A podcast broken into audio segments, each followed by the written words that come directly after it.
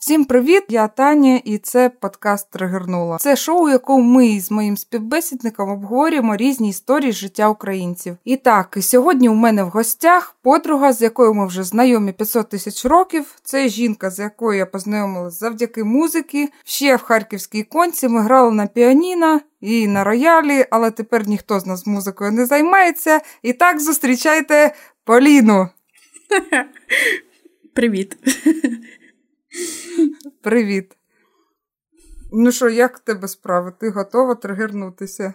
О, я готова. Я готова тригеритися. Ну, ладно, я скажу. Кожна з нас е, підготувала декілька історій, яка її тригерить, або вона думає, що вона стригерить іншу людину чимось, і ми їх будемо обговорювати. І я пропоную почати з першої історії, яку принесла нам Поліна. Вона про жінку з ті... коротше, про знайомство з Тіндера. Так. Ось е, ця історія. Ви не проти почати з цієї історії? Я за. Окей, тоді ми починаємо. Історія номер один від Поліни. Коли фотошоп виліз мені боком. Виліз боком це.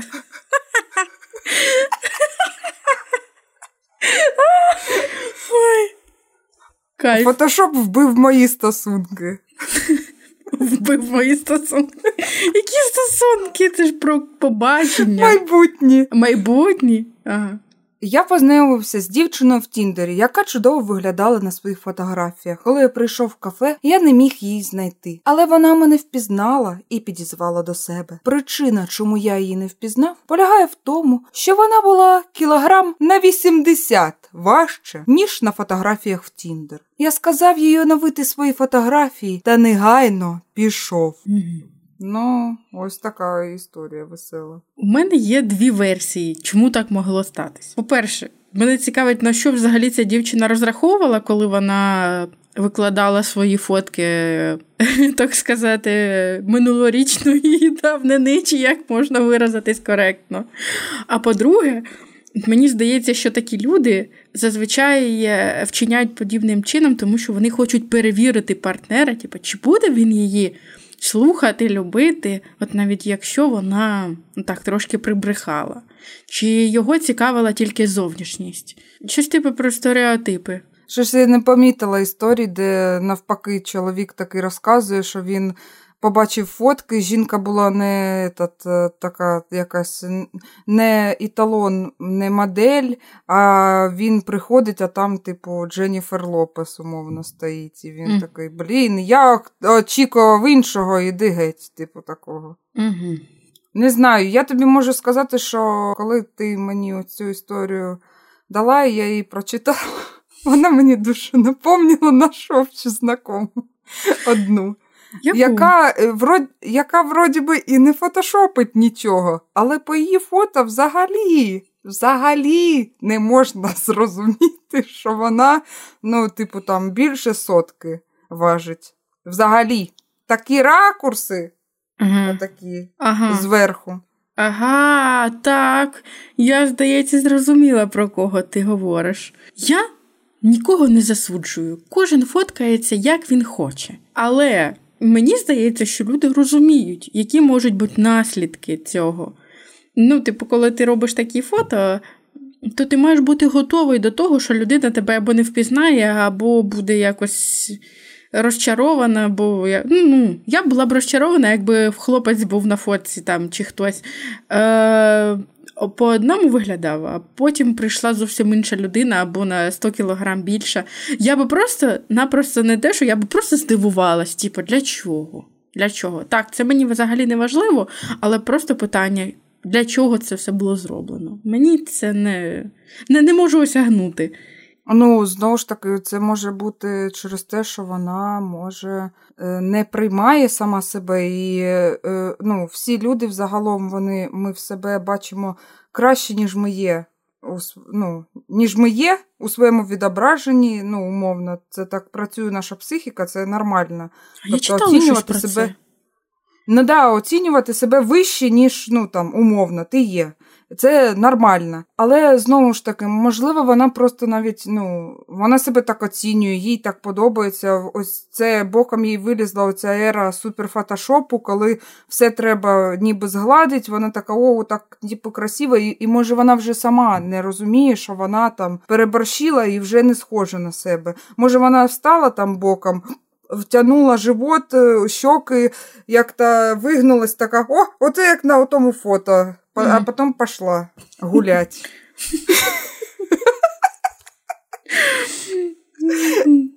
Я нікого не засуджую і не Головне хочу... сказати в кінці я нікого не засуджую, Таня.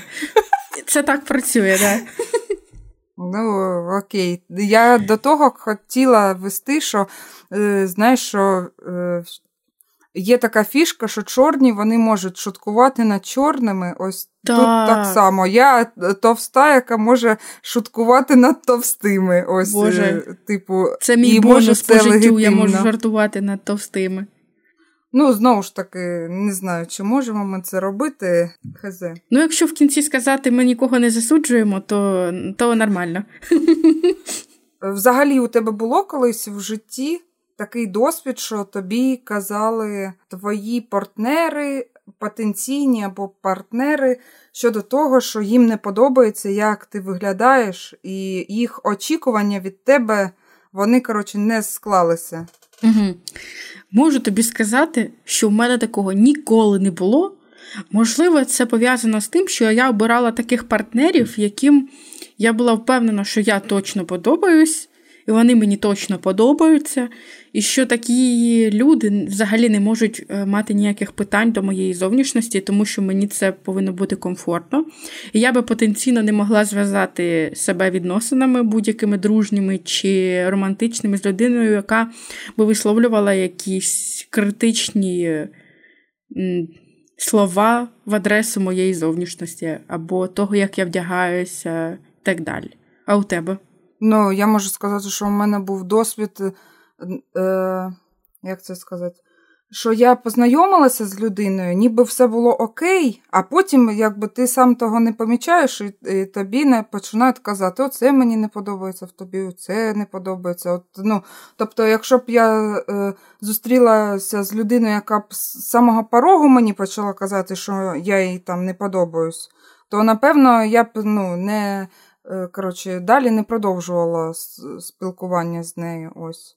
А, ще у мене було, этот, е, якщо казати про веселі переписки, у мене були такі штуки, що мені писали якісь чуваки і хотіли зі мною познайомитися.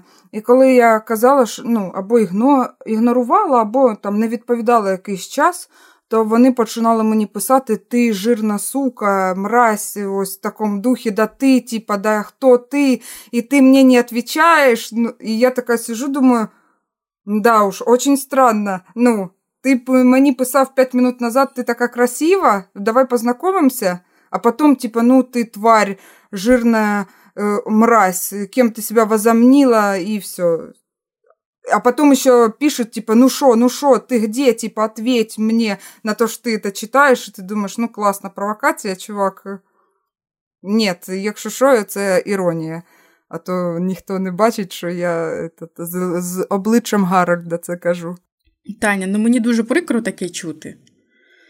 І мені здається, є люди, які роблять подібним чином, у них дуже-дуже низька самооцінка. Е, Ну, напевно.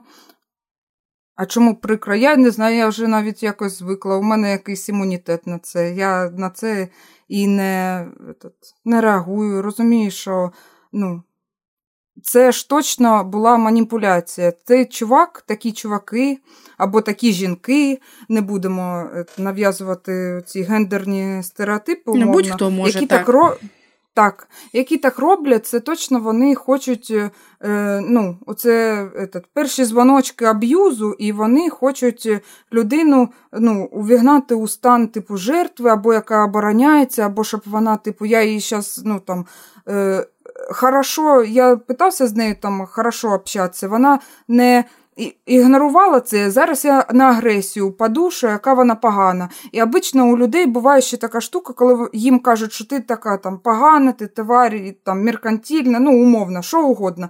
Людина, всі ми виховані в цій ієрархії того, що ми хороші люди, і дуже хочеться почати доказувати, що та я ж взагалі хороша, я взагалі не така, е, як ти подумав, що про мене. ось.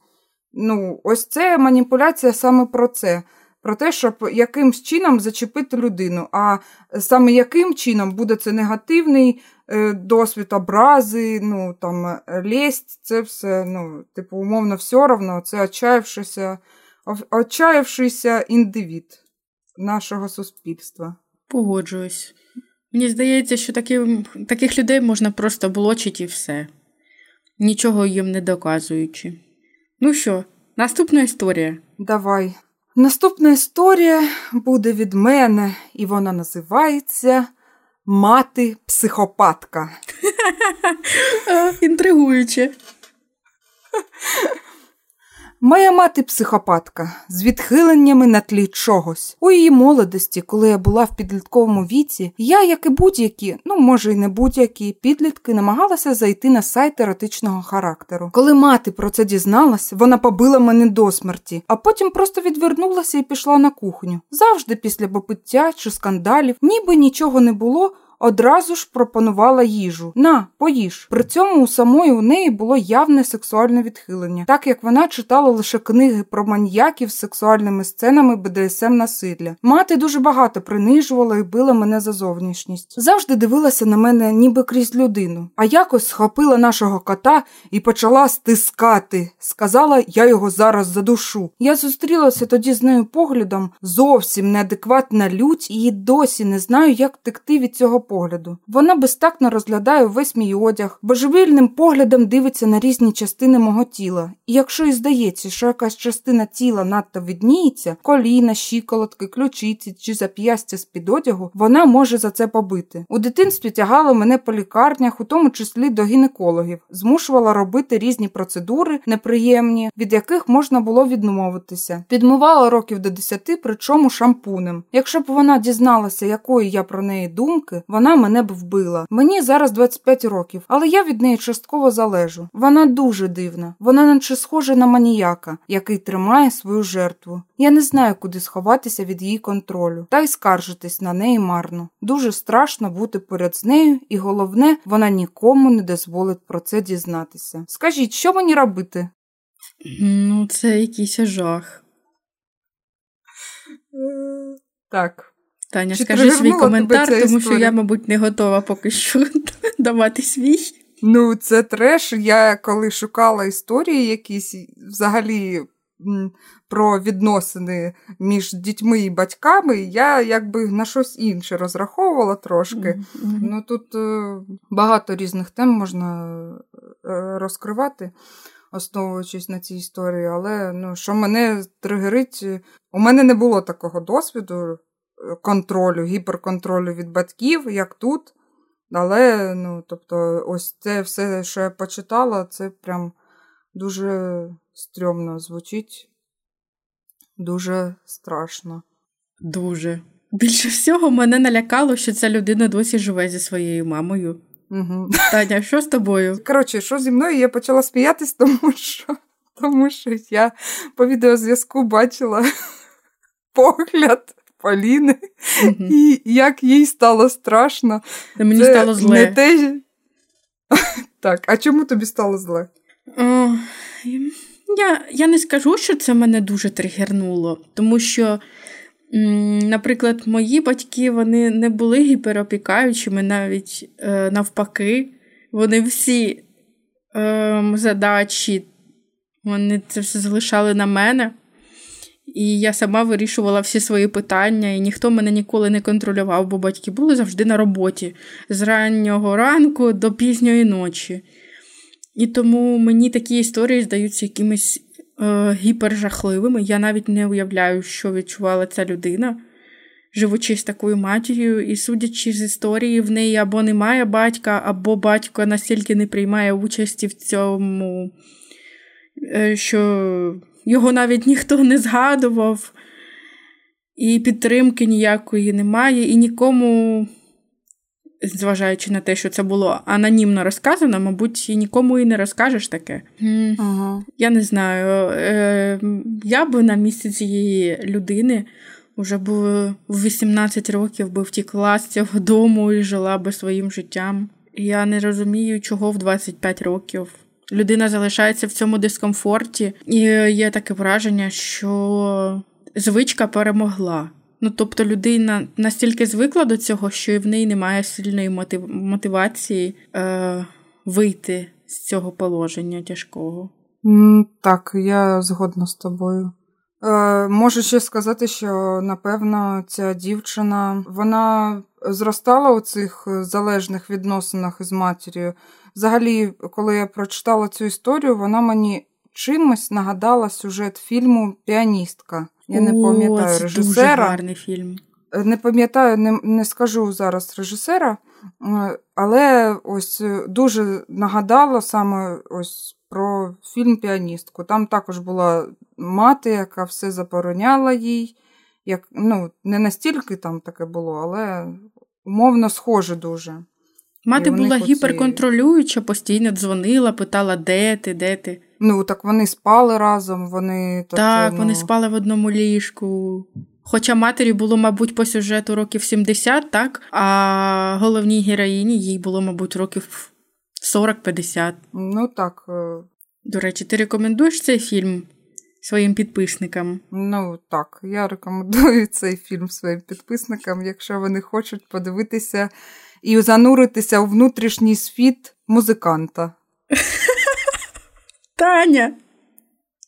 Чого ні? Мені здається, що це, знаєш, музиканта цю професію її дуже романтизують в якійсь мірі, що це лише високодуховні і високоморальні люди, які живуть в мірі Чайковського, Стравінського, і все, що їх е, е, цікавить, це лише клавіші білі і чорні. І вони хочуть е, творчесько розвиватися і нести в мир лише аудіо, аудіо, блін, аудіомистецтво. ось. Таня, я за 20 років ні одної такої людини не бачила.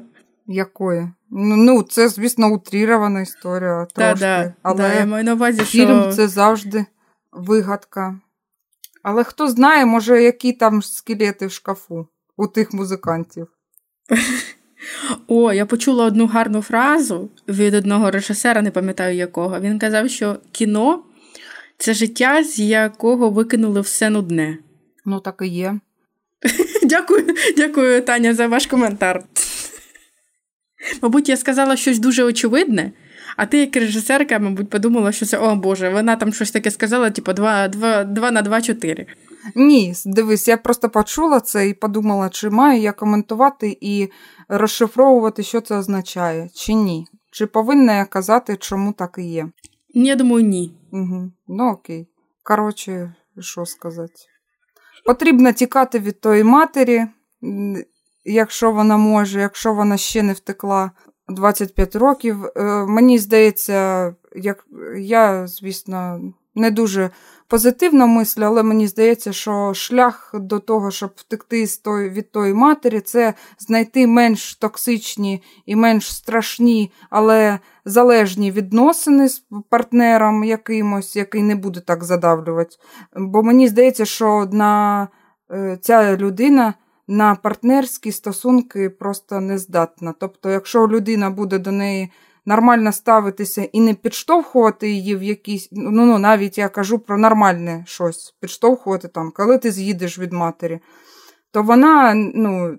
Так буде все залишатися, вона буде так вяло текти, бо її е, ці е, аб'юзивні стосунки з матір'ю ну, дуже сильно поглинули її. Їй потрібна людина, яка ну, в цей період часу візьме якийсь штурвал в свої, руки і допоможе їй вигрібтися, ну, якщо вона не може. Взагалі, якщо вона так, якщо вона не може, але тепер давайте скажемо е, этот, по феміністичним штукам. Взагалі, е, жінка має сама вирішувати свої проблеми, і вже пора в 25 років звалити з того дому зняти собі хату якусь чи кімнату, купляти собі прокладки і жрати. От і все.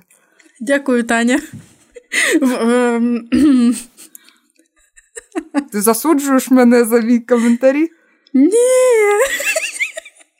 А чого ти смієшся? Якщо я тебе правильно зрозуміла, то ти маєш на увазі, якщо це порівняти з якоюсь залежністю, то це е, як наче людей з тяжких наркотиків е, їх пересаджують на менш тяжкі, але на наркотики, тому що вони не здатні жити без цього. Що маєш на увазі, що ця людина має пригнути ем, з аб'юзивних відносин з матір'ю в менш аб'юзивні відносини з якимось іншим партнером, так? Можливо. Ага. Ну, це я так е, в теорії розповідаю з того, що я почула. Угу. Бо, ну, як це сказати, у мене є знайомі, які е, живуть, е, і у них такі тісні стосунки з батьками. ось. І дуже видно, як ці люди, вони, у них немає стосунків, вони дуже ну, не сепаровані, у них там як пуповіна Е, не перерізана з матір'ю, і вони взагалі не можуть е, ну, піти. І мені здається, що і ну, і через це, тому що у них є вже потреба в стосунках, у них нібито і закрита, але вона з батьками. ось. Але знову ж таки, я не, не експерт. Я просто намагалася, як це сказати, не теорія, практично мислити, що вона в ідеалі, якщо ми скажемо, все, кидай, йди, этот, все, вона так не зробить, і це саме тому, що вона звикла бути під гнітом чимось, е, чиїмось. Вона ще не виросла, їй потрібна людина, з якою вона доросте там, умовно, хоча б до 16 років, ну таких ментальних. Зараз, мені здається, там років 8-10, що все там тобі забороняють, б'ють, е, нав'язують, як ти маєш виглядати, зовнішність, що ти маєш е, робити, ходити, ну, там, слухати, їсти. До речі, тут цікава ще така штука, що мати вона ніколи виходить, не не, не звінялася перед дитиною вона все, е, всі свої погані штуки пропонувала дівчині заїсти. Ну, тоді прийдеться вирішувати ще одну проблему з розладом харчової поведінки. Ну, це якщо вона в неї є. Ми не знаємо. А ти думаєш, немає? Ну, дивлячись, яка саме е, на поїж, ну, типу, я не знаю, чи є в неї булімія, наприклад, чи компульсивне переїдання, або взагалі навпаки, у неї анорексія нервова, там у неї навпаки може бути тривожність відразу до їжі, до їжі.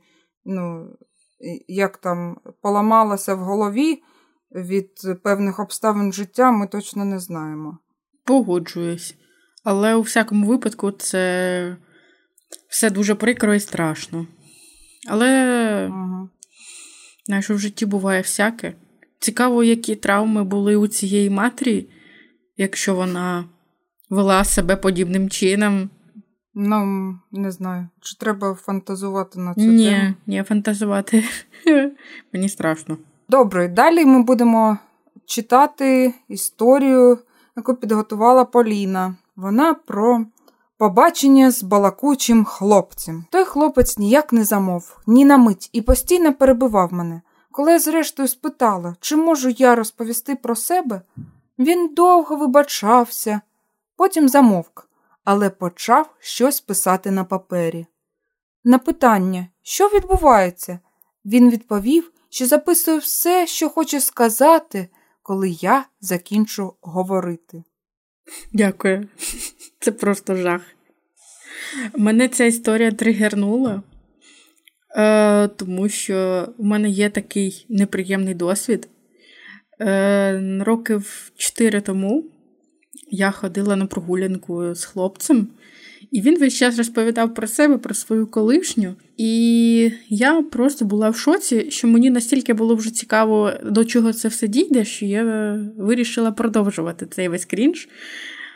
І дійшло до того, що він купив собі шаурму, так швиденько спитав мене, чи я буду. Я я ще не встигла нічого відповісти, коли він сказав: А, ну ладно, типу, я візьму собі, тільки не хочеш, ладно. І потім він сів їсти цю шаурму і сказав: Ну що, поки я буду їсти, розкажи щось про себе. І от оцей, оцей крінж момент він мені нагадав цю історію. І мені було настільки гидко і неприємно, слава Богу, якісь небеса мене почули, пішов дощ. І я вже сказала, що мені треба бігти додому, пора додому, стало холодно, там дощ пішов і так далі. І я втекла. Ось. І є ще друга супер крінж історія, пов'язана з якимось, я не знаю, може, можливо, це егоїзм, можливо, непорозуміння. Я ходила на прогулянку з хлопцями. Перша зустріч вона виглядала нормальною. Тобто ми попили кави, поговорили про щось. І на другу зустріч він мене запросив до себе додому подивитись фільм. І я знала по його розповідям, що він живе зі своїми бабусею і дідусем. І я ж приходжу до нього додому, і я дивлюся, ну, що вдома нікого немає. Взагалі. А це був січень, на вулиці було дуже холодно, був мороз. І я його запитую: а де твої родичі? А він так трошки м'явся, м'явся, і потім каже: Ну, я їх попросив там пару годинок піти погуляти, звільнити квартиру. Я коли це почула, у мене просто був якийсь жах, пронизав мене з голови до п'ят що як цей чел міг вигнати своїх родичів на мороз, погуляти для того, щоб привести до себе якусь дівчину мало знайому. І я після цього з ним не спілкувалася. Я йому не пояснювала причину саме чому, тому що я навіть не знала, як це сформувати тоді в своїй голові. Зараз я б, звичайно, йому пояснила, що саме мене збентежило. Що ти думаєш про це? Я можу сказати щодо тих історій, що ти розказувала, ота остання взагалі вона дуже стрьомна. Мені здається, що це вчинок отчаяної людини дуже. Тому, ну, звати малознайому дівчину, напевно, навіщо він її звав і виганяв з дому своїх родичів. Бо якщо б він хотів би провести. Е, провести час із малознайомою дівчиною просто так в себе в хаті, то можна було і не виганяти своїх родичів. Так, це було б крінжово, ну, умовно, але напевно він же сподівався на щось е, ну, більше, ніж просто е, посидіти вдома і подивитись фільм. Мені так здається. Знаєш, мене це не хвилювало на той момент. Е, Просто по таких от чинках можна зразу сказати, які у людини пріоритети, тому що виганяти пенсіонерів на мороз е, заради, я не знаю, заради чого завгодно. Це лютий крінж, і я засуджую таке. А ми ж не знаємо, які там пенсіонери. Умовно, уявиш, там пенсіонери ну, от вигнав, типу, отак, отаких людей, які б заходили кожної секунди, там, наприклад, в в кімнату і пропонували б там презервативи, що вони купили, як потрібно зробити дівчині масаж, наприклад. Ну там взагалі, може, ні до того нічого. І, Або казали, що, типу, я хочу там двійню, постарайся, будь ласка, там. Е, е, ну. От вопрос, що краще? Що краще? Вигнати таких людей на мороз? А, Таня. Оце все виріжеш. Чому? Тому що виріжеш. Це якесь очко. Що б ти зробила на моєму місці? Що б я зробила? Ну, мені було б дискомфортно. Якщо б я дізналась, що заради мене вигнали якихось людей, я б подумала, що цей чувак неблагополучний, напевно, що він этот, е, не знаю, скільки йому років він живе з батьками чи з дідусями. Ось. Йому на той момент було 24. Ось, 24. Коротше, знаєш, мене в цій історії дуже лякає, злякало б те, навіщо він це взагалі вирішив зробити і позвати до себе додому незнайому дівчину, з якою взагалі не зрозуміла, чи буде мець, чи ні. Ну, нафіга все це робити? Просто я не розумію. Не знаю, я почала на нього наїжджати.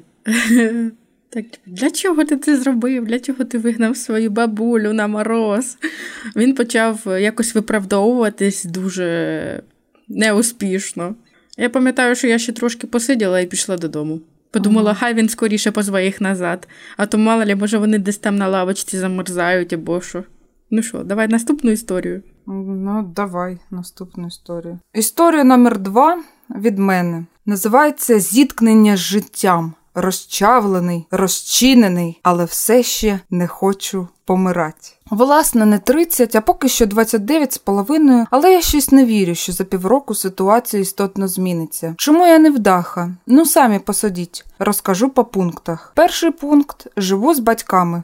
Матеріально від них не залежу з 19 років, але не в цьому справа. Знову ж таки, в будинок у селі живемо. За ці роки мною було вкладено більше, ніж усіма іншими власниками разом, і матеріально, і фізично. Але знову ж таки, це мало що змінює. Живу у батьків, тобто окремого житла у мене немає і не передбачається. Два. У мене двоє малолітніх дітей, син та дочка, чотири роки та два роки відповідно. Через свій нестабільний психічний стан, вічний депресняк і повсякденну затраханість не даю їм те, що повинен давати нормальний батько. Тобто, у цьому плані я теж лузер. 3. Моя робота ферма знаходиться біля батьків. Тобто вони будь-якої миті можуть мене попросити звідси піти, а мені нікуди. Вихід буде один розпродати все дешево і валити в нікуди. Натяки вже були. 4. При народженні мені не пощастило народитися біодівчинкою, тобто я трансгендерний чоловік. 5. З весни вдалося зібрати досить велику суму для мене на проходження психіатричної комісії для отримання діагнозу F64.0 та подальшої корекції статі. З цією ж метою відправив батьків із дітьми на місяць до Туреччини, а в день від'їзду вони вкрали в мене всі гроші. Власне, це основна причина мого сьогодні сьогоднішнього депресняку та написання цієї історії. Не можу тримати в собі. Як кажуть, шість. Мені не вистачає духу навіть накласти на себе руки. Фішка у тому, що я хочу жити. Я люблю жити але не хочу і не можу більше жити так, як є. 7. Я не знаю, які саме кроки слід зробити, щоб змінити ситуацію, але на сьогодні на це просто бракує ресурсу. Я повністю викладався останні кілька місяців і зараз не можу вже більше нічого. Накрила психосоматика, ходжу та хитаю. Серце, судини, шлунок, усе разом прихопило. Вже майже нічого не хочу. Хочу, щоб мене вдарила кандрашка і закінчити на цьому. 8. У мене немає близьких людей, друзів, коханої людини, нікого. Люди Люди при близькому, у сенсі неділовому спілкуванні зі мною найчастіше бачать у мені таке собі дивовижне звірятко, і я рву відносини, так як не хочу бути експонатом. Так, я сам у цьому винен. Не цікаво, значить, я людина сам по собі, без урахування моїх особливостей. Про що зі мною можна поговорити, окрім дітей та роботи? Ні про що. Так, у мене десятки або може й сотні друзів обох статей у віртуалі. Так, у мене є і в реалії знайомі, які мене розуміють, приймають і підтримують, але не того рівня, щоб я міг грузити їх своїми проблемами, щоб зателефонувати в другій годині ночі, щоб зустрітися і поговорити зараз, коли мені реально погано. Це люди з категорії побачилися, побалакали, не побачилися і не треба. Якщо я пропаду зовсім, вони не заб'ють на сполох і швидше за все і не згадають. Чого хочу зараз, а хизе, гірше вже все одно не буде. Якось мені тяжко реагувати. Не знаю навіть чому. Можливо, тому що я знаю в реальному житті декілька трансперсон, у яких були подібні ситуації, які ділилися зі мною своїм досвідом, як їм важко було в стані переходу, як важко було дістати гормони, як це з прийняттям родичів, близьких. А якщо це все погіршується якимись е, критичними штуками ззовні, тобто викрали гроші, відношення як, як до експонату, то це взагалі якийсь жах. І в мене є таке відчуття, що ця людина в депресії. Як думаєш? Ну, думаю, однозначно, або це хронічний стрес у неї і депресія. Взагалі, це треш. Я не розумію, чому її батьки викрали її гроші. Ну, напевно, вони знали, що ця людина хоче це зробити, і тому так і зробили.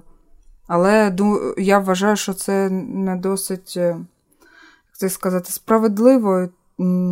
Ця людина розповідає, що вона е, працює, допомагає своїм батькам, живе у цьому домі. Вона, ну, напевно, е, зробила ставку на те, що щоб було, типу, швидше досягти мети, що вона там зекономить на оренді квартири і так швидше діло піде, але не так сталося. Хоча, ну, з іншої сторони, мені здається, що також в якійсь мірі в цій штуці мінус того, що вона живе з батьками. Я так розумію, що вихованням дітей займаються її батьки, і тому вона, як то кажуть, в якійсь мірі у співзалежних відносинах із ними не може. Е, там покинути дітей, поїхати звідси, не тільки там через е, бізнес, який у неї також у тому селі. Ну, це якщо говорити про це, ну це дуже несправедливо. Взагалі, в цій історії погано все. А що б ти порадила цій людині? Я б їй що порадила? Блін, я чому мовчу? Не тому, що я не знаю, що порадити, а тому, що мені здається, що все, що я б не сказала, це ніяк не допоможе і не підтримує цієї людини. Їй настільки погано і сумно, і що все, що я не скажу, вона то так рукою махне, типу, і скаже: а, вже це я все пробувала і, і все. Ну, не знаю. Ну, якщо абстрагуватись, можу порадити лише те, що треба прийняти, що так, життя несправедливе загалом, і що їй так не пощастило в цій ситуації, що у неї ось такі е, проблеми на шляху до свого щастя, скажімо так. Це потрібно прийняти, можливо, не знаю, можливо, обирати, можливо, зробити пріоритет якийсь. Кидати дітей на батьків, якщо є така можливість, займатися своїм життям. Погоджуюсь. Знову ж таки, це дивлячись, що якщо якщо цей чоловік кине своїх дітей, то умовно він буде поганим батьком для них. Якщо йому це ну, менш важливіше, ніж бути щасливим. Але знову ж таки, це я пропоную такі якісь два шляхи чорний і біле. Е, ідеальний шлях це потрібно з'їжджати від батьків, забирати дітей, робити корекцію статі, знаходити. Е, підтримуючу людину, яка буде підтримувати у відносинах. Але мені здається, що ось цей чоловік, е, що він пише, що е, він рву, рве відносини. Тому що не хоче бути експонатом, мені здається, що у нього є якась зовнішня, ой, не зовнішня, якась внутрішня трансфобія. Мені здається, він сам себе в якійсь мірі можливо не приймає. І тому йому здається, що всі бачать в ньому ну, щось таке дивовижне, диковинне, бо він, типу, не такий, як е, маси, скажімо так. І його це дезморалить, і там любий інтерес він, можливо, знецінює в якійсь мірі і думає, що це просто до нього ставлення як там до звірюшки. М- можливо, це так. Я фантазую на цю тему, але я, ну, це знову ж таки, це. Ці такі страхи, вони не, е, як це сказати, не необосновані, тому що світ жорстокий, є багато людей нетактовних, є ну, різні люди, які по-різному сприймають е, ну, цю проблему і можуть образити чимось, а це дуже делікатно так е, все. Не знаю. Думаю, це дуже важко взагалі жити і розуміти, що навіть е, оце тіло, в якому ти живеш, воно тобі не підходить. Стосовно внутрішньої трансфобії, я з тобою походжуюся. Я чула декілька реальних кейсів, що люди не приймали себе, свою зовнішність до того, як вони не отримають е, реальні документи зі зміненим ім'ям, статтю і так далі. І тільки тоді вони починають себе відчувати більш спокійно, впевнено в собі. Угу. Ну, коротше, не знаю, що ще сказати. Це грустна історія, грустна. Ну, типа, тебе є знайомі трансперсони? Ну, в принципі, можу сказати, що так, є декілька. Ну, можу сказати, що глобально це дуже сумні люди, бо їм дуже важко. Їм потрібна підтримка, тому що з цим потрібно якось справлятися. Я впевнена, що навіть люди, які хочуть їх підтримати, все одно певною мірою не дадуть їм ту підтримку, бо вони не розуміють просто. У тебе є е, знайомі трансперсони? Є декілька. Є, як тобі е, спілкуватися з ними? Що ти можеш сказати про ваше спілкування? Спілкування ніяк не відрізняється від цих людей, ось так. А, але є деякий стереотип навіть в дуже прогресивних країнах, ну що трансперсони вони неповноцінні. Я помічала не один раз щодо цих людей якесь більш прискіпливе ставлення від незнайомців, які, наприклад, звертають увагу на зовнішність, тому що не кожна трансперсона може виглядати повноцінно як чоловік, наприклад, мати недостатню кількість волосся на лиці, як би їй хотілося, розумієш? Ну, тобто uh-huh. якесь відношення відчувається, але це все від недостатньої кількості інформації. Мені здається, що це ну, в мозку, в психіці людини.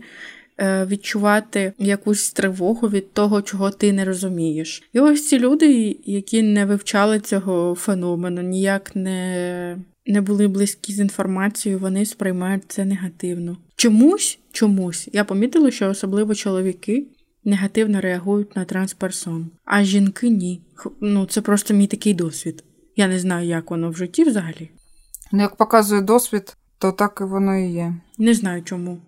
Мені це невідомо.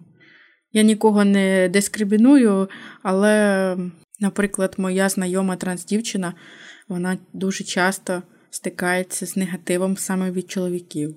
Мені здається, це тому, що оця, як це сказати, гендерна соціалізація у чоловіків, вона більш жорстка. У чоловіка є багато е, у цисгендерного чоловіка є з самого народження багато дуже оцих стереотипів, які він має виконувати, щоб бути настоящим мужиком, правильним. І думаю, що це складно. І чоловікам соответствувати цим нормам також в якійсь мірі. Вони себе ламають там ці штуки там про не плач, про те, що там не знаю, не можна одягати футболку рожевого кольору, умовно.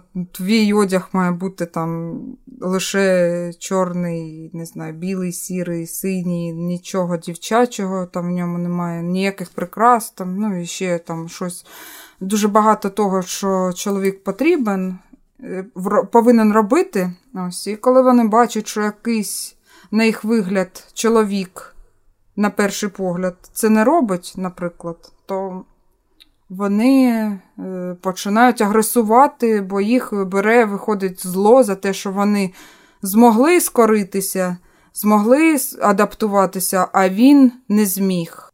Ось, Хтось не зміг. Ну, Напевно, про це, що ти маєш бути. Їх так виховували. Я навіть пам'ятаю, колись бачила прям такий приклад е, жахливий. Це ще в Харкові я жила на Салтовці. Йшла по базару і йду і бачу сім'ю.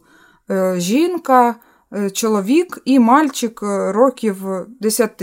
І мальчик щось плаче і каже, що чим холодно, ну там зима була, і він іде.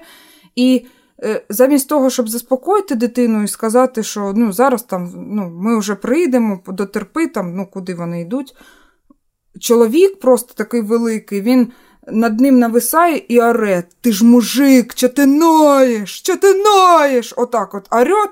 Е, мені мені було страшно. Я розумію, як страшно йому, ну, тому маленькому хлопчику. І його мати, вона просто нічого не каже. Вона не не каже навіть про те, що ну, так вести себе на людях стрьомно і страшно. Вона просто ну, іде далі. Це жах. Друзі, це була перша частина подкасту Тригернула. Я нагадую, що ви можете поділитися своєю історією зі мною напряму абсолютно анонімно. Посилання на Google форму шукай в описі. Напишіть, яка історія вас найбільше тригернула і чому. А ваш коментар допоможе у просуванні україномовного контенту. Ставте лайк, підписуйтеся на канал, щоб не пропустити шоу, в якому ми разом з вами трощимо табу українського суспільства. Ну а якщо у вас є бажання підтримати цей проект фінансово, то в описі є посилання на Водобанку і Баймі кофі. Дякую, що провели цей час нами. До зустрічі в наступному випуску. До побачення!